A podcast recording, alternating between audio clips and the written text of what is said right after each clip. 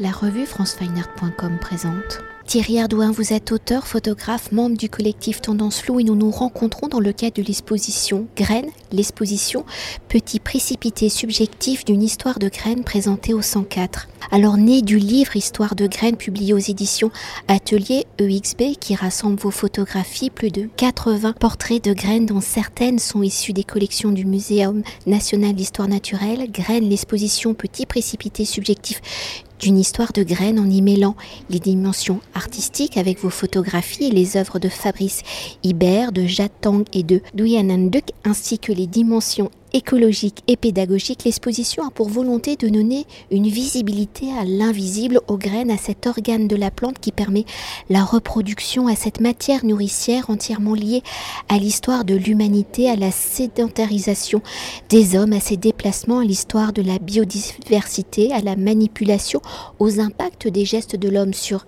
cette biodiversité, sur les manipulations génétiques, au rendement, aux indices boursiers, où l'on peut dire que les graines, sa classification, sont à l'image de notre société à double visage, celui de l'hyperconsommation et celui de la malnutrition, voire de la famine. Alors avant d'évoquer l'exposition, pouvons-nous évoquer le livre chez Atelier EXB, la naissance du projet, si vous qualifiez vos photographies de graines de portraits où vous mettez en valeur leur beauté formelle, hein, couleur, texture, contour, apparence, au regard de notre société où les graines ont traversé les époques et une multitude de cultures, quelles ont été vos réflexions pour vous intéresser aux graines? Comment les graines sont-elles à l'image de notre société? Alors, à l'image de notre société, je ne sais pas en part complètement. Je ne sais pas. En partie, oui, parce que l'homme a toujours aimé euh, catégoriser, euh, maîtriser euh, le désordre, ou ce qui peut lui apparaître comme du, désordre. D'ailleurs, c'est un peu à l'initiative de, ce travail documentaire, puisque en 2009, avec Tendance Floue, on fait une revue qui s'appelle Madine. Euh, en 2008, euh, j'avais travaillé en Inde avec des agriculteurs, chez des agriculteurs. Et en 2009, euh, il y avait une actualité aussi en, France sur les agriculteurs, surtout par un côté très négatif, puisqu'on parlait de leur suicide à cause de, leurs mauvaises conditions de travail ou du fait qu'ils n'arrivaient pas à vivre de leur travail. Je me suis dit, bon, c'est un peu un peu trop réducteur, euh, c'est pas très positif comme angle pour parler de ce mastodonte économique euh, qui, rapporte beaucoup d'argent à, l'économie française. Et euh, totalement par hasard, par sérempidité, comme on dit aujourd'hui, je suis tombé sur donc l'existence du catalogue officiel des espèces et variétés. Euh, dont la première réglementation remonte au régime de Vichy, puisque ça a été euh, en 1942. Je tire ce fil et j'apprends donc qu'un agriculteur qui fait des céréales et des légumes destinés à la consommation humaine est obligé de se fournir dans des espèces appartenant à ce catalogue. Voilà, sinon il est hors la loi. Et donc euh, la plupart de ces espèces, ce sont des, des hybrides, souvent protégés par des brevets, aux mains des grands semenciers 4, 5 multinationales euh, au monde seulement, dont une française. Euh. Et euh, parce que ce sont des hybrides, donc les hybrides vont évidemment former une plante, donner, vont germer, donner une plante, et ces plantes peuvent fournir des graines, mais comme ce sont des hybrides, elles vont être incapables de regermer. Donc, là aussi, il y a un enjeu économique, puisque le paysan est obligé de racheter les graines tous les ans à sa coopérative. Je me suis dit, bon, c'est quand même très curieux cette histoire. On est euh, sous la présidence de Sarkozy. Euh, on parle beaucoup également des sans-papiers. Euh, j'apprends par ailleurs qu'il y a des réseaux informels de troc de semences. donc je me dis, donc la majorité des graines qui fournissent des plantes que l'on mange sont des graines dites légales, qui ont des papiers. Mais il y a aussi des graines qui euh, n'ont pas de papier. C'est très curieux. Je vais plus loin dans ma réflexion. Je me dis, bon, ça peut paraître un peu candide hein, en le disant comme ça, mais bon, moi quand je croise euh, quelqu'un de couleur dans la rue, euh, ça se voit pas forcément sur son visage qu'il a des papiers ou pas. Il hein. faut être policier pour pouvoir lui demander sa carte d'identité. Une graine, est-ce qu'il y a une différence entre une graine de carotte légale et une graine de carotte illégale? Peut-être qu'il n'y en a pas. Mais pour le savoir, il faut que je me rapproche des graines. Et parce que quand je les ai dans le, creux de ma main, les graines, elles sont toutes petites. Donc euh, c'est impossible de voir s'il y a des caractères des, euh, macroscopiques euh, différents. Il se trouve qu'à l'époque, notre mécène à tendance floue, c'est Monsieur Olympus, Didier Quillin. je lui parle de mon projet. J'apprendrai plus tard qu'il a une formation d'ingénieur agronome. Donc quand je lui parle de ce projet, ça l'a tout de suite intéressé il se met en rapport avec ses équipes et il me prête du matériel scientifique pour pouvoir, parce qu'on n'est pas dans la macrophotographie, on est au-delà de la macrophotographie. On va être dans euh, voilà, certaines graines font pas plus de 2-3 mm, euh, même avec un objectif de, très bonne qualité, un appareillage normal, une caméra normale, on ne peut pas euh, obtenir des portraits. Il faut donc un appareillage scientifique. Et puis alors, très vite, Dès, euh, je me souviens très bien, c'était un grain de maïs euh, que j'ai mis sous la platine du, microscope, du macroscope. J'ai découvert mais un esthétisme incroyable, euh, une couleur et en fait ce, point de départ qui était une comparaison très vite m'a semblé beaucoup trop réductrice. Je me suis dit non, il faut que je montre comment c'est beau une graine. Après tout, le, rôle du photographe, s'il y a un rôle qu'il doit avoir, c'est de, montrer ce qu'on ne voit pas. Et puis de, montrer que la nature est belle, parce que c'est en montrant que la nature est belle à l'humain qu'on peut la respecter. D'autres l'ont dit beaucoup mieux que moi, euh, notamment euh, concernant les océans. Euh, je pense au commandant Cousteau, totalement. mais pour le végétal, c'est la même chose.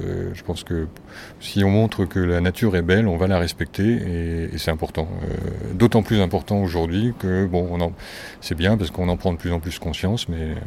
Donc, pour finir euh, sur ce côté esthétique, euh, oui, je me suis dit c'est ça qu'il faut que je fasse. Euh, et ensuite, il y a ce côté, cette deuxième lecture ou cette explication possible que le public peut aller chercher. Il y a une dimension politique, économique à cette histoire, mais c'est pas le plus important. C'est pas ça que je dois mettre en avant. Ce que je dois mettre en avant, c'est la beauté et l'esthétisme des choses. Voilà. Ça, c'était vraiment le point de départ. Et pour poursuivre et pour évoquer la dimension photographique du projet, même si vous avez déjà dit quelques mots, souvent de très très petite taille, voire microscopique par vos images et le grossissement des graines, vous permettez à l'infiniment petit de révéler une multitude de détails, de formes, alors quelles ont été vos réflexions pour capturer le visage de ces graines, vous l'avez déjà dit, comment avez-vous conçu votre protocole de mise en lumière? Comment avez-vous choisi les graines à photographier? Avez-vous privilégié la dimension esthétique, la dimension biologique, scientifique A priori donc c'est bien esthétique. Et dans ce jeu de l'esthétique et du scientifique, comment avez-vous allié les deux dimensions? Alors, euh, merci pour cette question, parce que euh, elle, est, elle, est, importante. Alors, je, reviens sur cette histoire de dispositif euh, scientifique qu'en fait j'ai utilisé comme un mini studio. Pourquoi? Parce que euh, une fois que j'avais casté la graine, je vais revenir sur le casting juste après, mais pour bien que le public comprenne, c'est un dispositif qui me permet d'éclairer de, la graine comme je veux, d'avoir un taux d'agrandissement aussi comme je veux j'ai délibérément choisi de photographier euh, les graines qui sont de différentes tailles, hein, puisqu'on est de, on va de quelques millimètres pour certaines. alors pour les plus petites, euh, on va aller jusqu'à, va dire la, fève par exemple, c'est 2-3 cm. Euh, le haricot c'est 1 cm. voilà. De les photographier au même rapport pour des histoires d'équilibre et de, aussi de, je dois dire, d'histoire de l'art. C'est-à-dire quand on fait un portrait, moi j'aime bien qu'il y ait un peu de vide autour pour que le portrait respire. Et donc je me suis mis dans ces conditions-là photographiquement parlant. Euh, sur le casting, alors, la toute première série de prises de vue, je me suis dit, il faut que je choisisse des graines de légumes ou de céréales qui vont parler au grand public. Et ensuite, euh, euh, quand j'ai rencontré mon éditeur, Xavier Barral, c'était en 2015, quand il m'a dit, bah, je veux faire un bouquin, mais il faut que tu refasses des photos, parce que là, il n'y en a pas assez. Et puis, il se trouve que j'ai un ami qui s'appelle Gilles Clément, il va nous écrire un texte. Il va t'aider, on va définir des séries, des, listes de graines. Gilles Clément, son dada, c'est la graine n'a pas de frontières. Euh, la, graine endémique n'existe pas. Tu vas pouvoir, euh, on va pouvoir euh, choisir des graines qui volent, qui nagent, qui sont transportées par les animaux, etc., etc. Donc ça, c'était une deuxième liste. il se trouve que M. Barral avait aussi ses entrées au Muséum d'histoire naturelle pour avoir fait le bouquin Évolution au milieu des années 2000. 2000. Donc très naturellement, j'ai eu accès à la collection de, graines historiques du muséum et au muséum euh, d'être mis en rapport avec Yves Potier, qui était le directeur de la jardinerie à l'époque. Donc le muséum, ils ont une collection historique et une collection, ils ont un rôle conservatoire également. Donc Yves Potier connaissait très très bien les choses et là aussi, on a tiré des fils, c'est-à-dire que euh, euh, Gilles Clément me disait bah, il faut que tu fasses des graines qui s'envolent, euh, qui volent.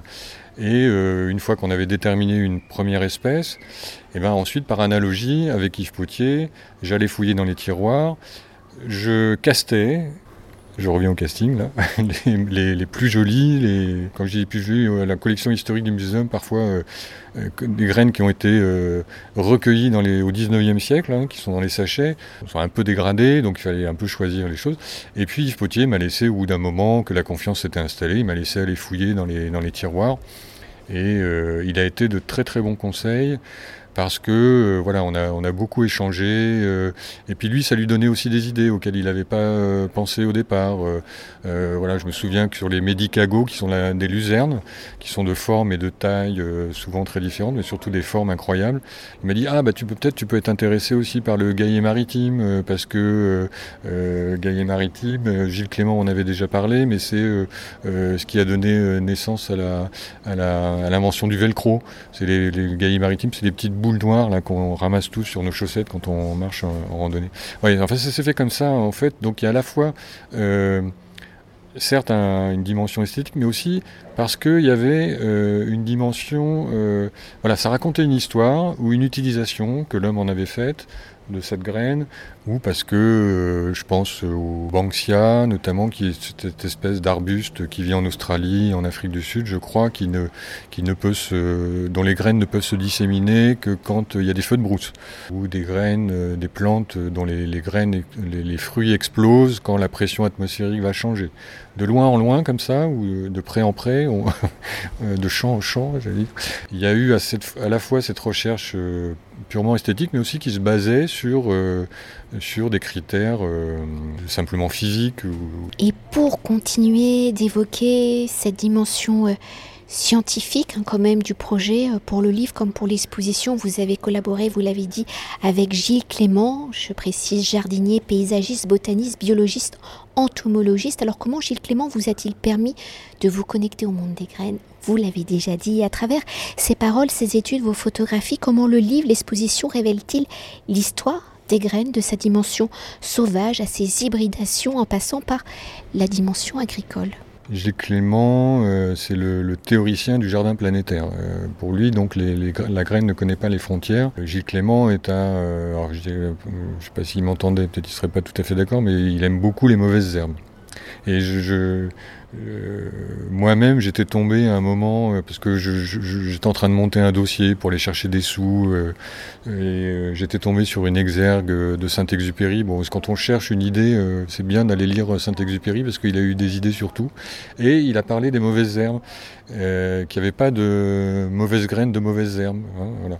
Donc il y, avait cette dimension-là, attachée au voyage de la graine, qui était qui a été importante, en tout cas lors de la, des, secondes séries de prise de vue. Tout ça découlait aussi du, premier corpus euh, d'images que j'avais faites là, sur les légumes et les céréales, sachant que bah, c'était un peu réducteur parce qu'au départ, bah, quand, euh, quand on, on, débute un sujet documentaire comme celui-ci, moi, je découvrais, j'ai aussi découvert à cette occasion l'ampleur du, document que je pouvais faire. Et je me suis très vite aperçu qu'une vie ne suffirait pas à photographier toutes les graines. D'ailleurs, j'ai très vite abandonné.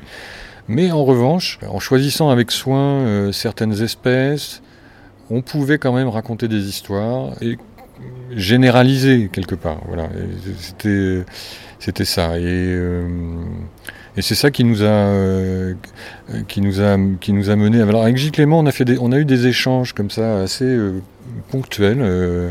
Gilles il vit beaucoup en Creuse. quand il vient à Paris, il est très occupé tout le temps, donc c'est difficile de le voir. Mais on s'est quand même vu trois, à trois ou quatre reprises. On est allé ensemble au muséum, discuter avec Potier dont je parlais tout à l'heure. il y avait aussi beaucoup d'échanges avec Xavier Barral, qui était quelqu'un de très curieux, très intéressé par justement cet aspect aspect aux, confins de la science et de l'art. toutes ces discussions, tous ces échanges ont fait que, le, projet a avancé comme ça, et voilà, jusqu'au jusqu'à maintenant, là où quand l'équipe de, l'atelier UXB est venue voir le proposer au, 104 plusieurs thématiques, le choix des graines qui sont dans l'exposition et comment on allait travailler sur la scénographie, le cheminement, la circulation dans les différentes salles a fait qu'on n'a pas choisi euh, les graines qui sont au mur ne sont pas alors il n'y a pas toutes les graines qui sont dans le livre parce que je crois que dans le livre il y en a 253 il y a 253 images sur les murs il y en a que 82 ce qui est déjà beaucoup voilà, euh, il y, a cette réflexion qui a été menée euh, jusqu'à maintenant sur le choix de ce qu'on voulait montrer, parce que ça, ça, ça, apportait du sens et parce que ça racontait des histoires. D'ailleurs, le livre s'appelle Histoire de graines. Et tout à l'heure, là, avec les médiateurs, quand je leur faisais la visite, il y a une petite, petite, quasiment une petite histoire à raconter sur chaque image. C'est un sujet tellement riche. Et justement, nous allons poursuivre avec ces histoires si les graines sont à l'origine de l'agriculture née il y a plus de 10 000 ans. Dans ce temps long de l'histoire, les graines provenant principalement ici hein, pour votre projet du Muséum national d'histoire naturelle, comment les graines et les hommes ont-elles évolué ensemble? Dans vos portraits de graines, y a-t-il une graine qui reflète de cette évolution commune? Racontez-vous une histoire qui va dans ce sens-là et dans cette dimension très sociétale économique. Comment vos photographies permettent-elles de questionner ces dimensions, d'entrer dans un dialogue avec les visiteurs? Alors, tout à fait, Anne-Frédéric. Eh ben oui, forcément, parce que je, le disais dans la première partie tout à l'heure de l'interview, euh, l'homme aime bien domestiquer, euh, maîtriser euh, le chaos, le désordre. Donc oui, on a dans le livre d'ailleurs un texte de Serge Bahuchet, qui est ethnobotaniste, qui, nous raconte comment l'homme s'est approprié cette partie du vivant. Et donc évidemment, dans, le livre et dans l'exposition, on a cette dimension-là également. Alors, euh, je ne suis pas encore une fois spécialiste, même si j'ai appris beaucoup de choses en faisant ce, documentaire. En gros, avant 10 000 ans de notre ère, l'homme est chasseur-cueilleur et n'est pas sédentaire. Quand il a épuisé une partie des ressources, il bouge, et il est nomade et il, bouge. Donc qu'est-ce qu'il fait à l'époque pour se nourrir? Eh ben, Il ramasse des glands euh, principalement, des baies. Euh, donc on a des glands et des baies dans l'exposition, dans le livre, et, euh, et des graminées qui sont encore à l'état sauvage. à partir de 9000, 8000 ans, alors on ne sait pas exactement comment ça s'est fait, difficile, il n'y avait pas la télévision à l'époque et, les micros pour raconter, mais on ne sait pas bien, mais en tout cas les premiers croisements entre une graminée type euh, blé dur, euh, sauvage, et une autre graminée qu'on appelle le l'égilops, vont donner ce qu'on appelle le blé tendre. Le blé tendre, bah, c'est génial parce que qu'est-ce que ça a permis? Ça a permis à l'homme de faire du pain. Avant la création ou la découverte du blé tendre, on ne savait pas faire du pain. On faisait, des pâtes, comme les Chinois, euh, mais c'est tout. Quoi. Euh, voilà, à partir de là, euh, l'homme a sans doute aussi appris à cultiver les baies et à, cultiver, à ressemer tous les ans ces céréales qui lui apportaient beaucoup de protéines mais qui lui ont permis donc de se sédentariser, puisqu'il avait pu aller courir dans la forêt pour aller chercher, même s'il a continué pendant, on imagine, pendant plusieurs milliers d'années à aller cueillir euh, des glands, mais encore aujourd'hui, des peuples d'Amérique du Sud, euh, au Brésil, en Amazonie, vont continuer à cueillir des, fruits, euh, des baies et des, glands dans la forêt pour se nourrir. Ils pratiquent encore cette manière de vivre, de se nourrir. Et pour conclure notre entretien, évoquer l'exposition dans sa globalité. Hein, comment vos photographies dialoguent-elles avec les œuvres de Fabrice Hibert, de Jeanne Tang et de Duananduk Bon, je le dis pas bien, j'espère qu'il me pardonnera. Et comment révèle-t-elle les différents visages justement des graines, de leur évolution, de leur interaction avec les hommes? Ce qui était, euh, je pense, très important dans l'esprit de José Manuel euh, Gonzalves et l'équipe de ses équipes du 104, c'était de ne euh, pas rester sur l'objet graine, en fait, et d'essayer de, tenter de montrer la, la plante dans tous ses aspects. Alors, comment elle dialogue? Ben, Si je, on prend l'exemple de, je parlais tout à l'heure des mauvaises herbes, des mauvaises graines, les œuvres de, de Duan Annanduk euh, sont, sont, sont, faites à partir de, mauvaises herbes, en fait, hein, qui poussent là, euh, dans le 19e, le long du périphérique. Euh, il va chercher ses graines à cet endroit-là. Et donc là, ça montre, au mur, on a les graines, et au sol, ou dans une dimension très poétique, je dois dire, on montre comment les, quelle plante va donner la graine, et comment elle se dissémine. Donc ça, parce qu'il y a deux œuvres de Duc il y a une, qui est au sol avec les, plantes euh, euh, qui ont poussé, et puis une machine euh, qu'on appelle l'arbre des souhaits, je crois. Je ne suis pas certain. Tous Mais, les cas, je l'ai testé et j'ai fait un souhait. Voilà, donc le public pourra tourner la manivelle et voir comment les, les, papus de, de pissenlit volent. Voilà. on aura un peu, on a un peu toutes ces euh, toutes ces étapes. Et puis surtout, sans oublier à l'extérieur euh, de l'exposition, dans la, la, rue qui jouxte la salle d'exposition des écuries, le Jardin des Ombres, euh, où Emmanuel Bouffet a à semer euh, au printemps euh, certaines des graines qui sont sur les murs, euh, évidemment des vraies graines, pas celles qui sont sur les murs, elle n'a pas, pas, été chercher les tirages et les a mis en terre, non, non, non, des vraies graines, certaines qu'elle a ramenées de ses propres jardins, d'autres qui sont venues ici dans les bacs naturellement, et le public a cette dimension de la plante en floraison, et quand elle est, quand elle elle commence à égrainer. On a euh, toutes les étapes de l'histoire d'une petite graine. Et puis pour finir, il y a aussi les deux œuvres de Jade Tang qui, elle, fait un peu de l'archéologie euh, et qui récolte, euh, ou qui, en tout cas, par sa représentation, montre les différentes couches sédimentaires en les représentant par des graines dans des mini-tubes en verre. voilà et peut-être quand même euh, finir notre entretien pour euh, approfondir quand même la dimension euh, du livre avec Histoire de graines, donc publié aux ateliers EXB. Alors il vient de sortir, il sera visible pour la première fois demain, samedi 18 juin. Alors là aussi, ça a été un long travail de conception. Il devait sortir à l'automne et ensuite, comme l'exposition a été avancée de plusieurs mois, on a avancé la sortie du livre. Mais ça a été une, conception, euh, je vous le disais tout à l'heure, j'ai rencontré Xavier Barral en 2015 la première fois. Euh, j'ai commencé à, pouvoir faire de nouvelles prises de vue en 2018 simplement.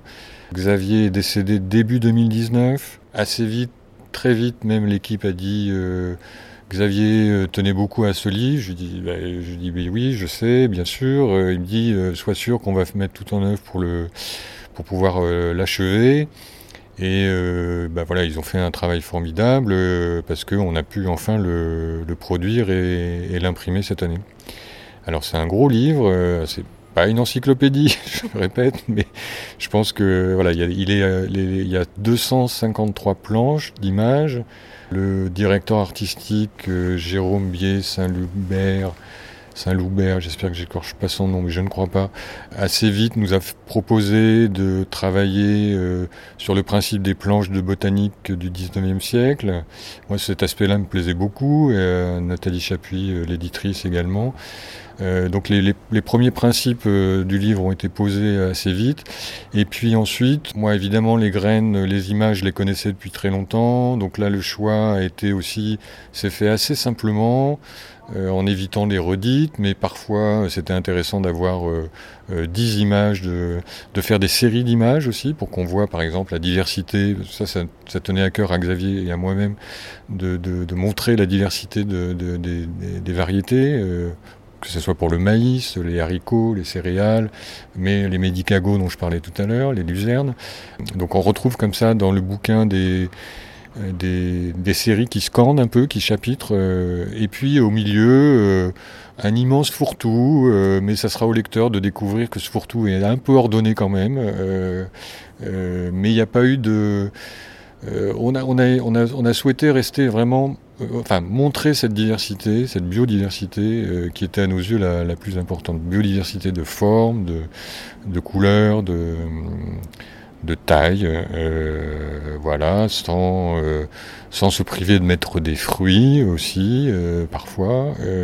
D'ailleurs, il y a dans le livre, alors dans le livre, il y a évidemment des textes qui accompagnent les, et qui raconte les histoires des graines. Les légendes sont pas trop lourdes, on y tenait aussi pour que le lecteur se, rentre bien dans les images. Mais évidemment, il y a des textes parce qu'il faut expliquer un petit peu comment ça se passe, tout ça. Et puis surtout parce que c'était euh, euh, la volonté de Xavier au départ et puis de, l'équipe de l'atelier d'enrichir le, euh, l'art par de la science. Et donc on a des textes, on a un texte introductif de Marion Chartier, qui est une, chercheuse en biologie à l'Université de Vienne, de Charlotte Fauve, qui est ingénieure paysagiste et journaliste. Ensuite, on a un texte de Gilles Clément, qu'on a déjà cité plus haut dans l'interview, euh, qui lui nous raconte euh, le voyage de la graine et, sa dormance. et puis un texte de l'ethnobotaniste Serge Bahuchet, qui est du Muséum d'histoire naturelle, et puis les dessins euh, qui nous présentent euh, euh, la physionomie de la graine, fait par Emmanuel Bouffet, qui s'est occupé du Jardin des Ombres, qui jouxte l'exposition dont je parlais tout à l'heure. Merci. Je t'en prie. Cet entretien a été réalisé par franceweiner.com.